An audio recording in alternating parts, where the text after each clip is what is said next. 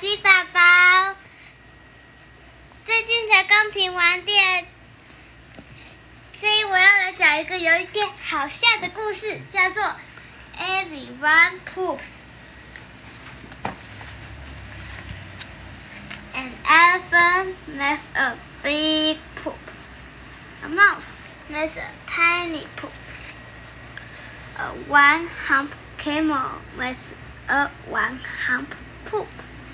And a two hump camel makes a two hump poop.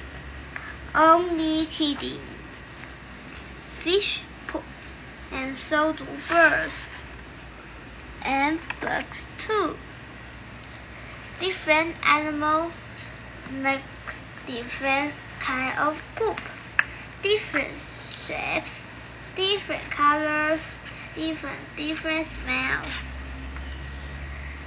Which end is the sex behind? What does whale poop look like? Some start to poop, others do it on the move. Some poop here and there, others do it in a special place. Grown-ups poop, children poop too. Will some children poop on the party? Others poop in the diapers. Some animals poop and pay no attention. Others give up ev- ever himself. These poop by the water.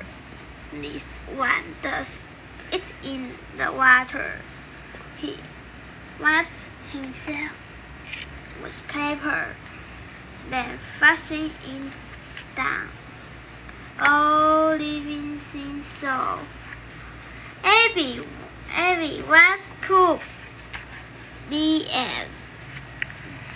好，我是小鸡宝宝，希望这则故事带给大家欢笑，谢谢大家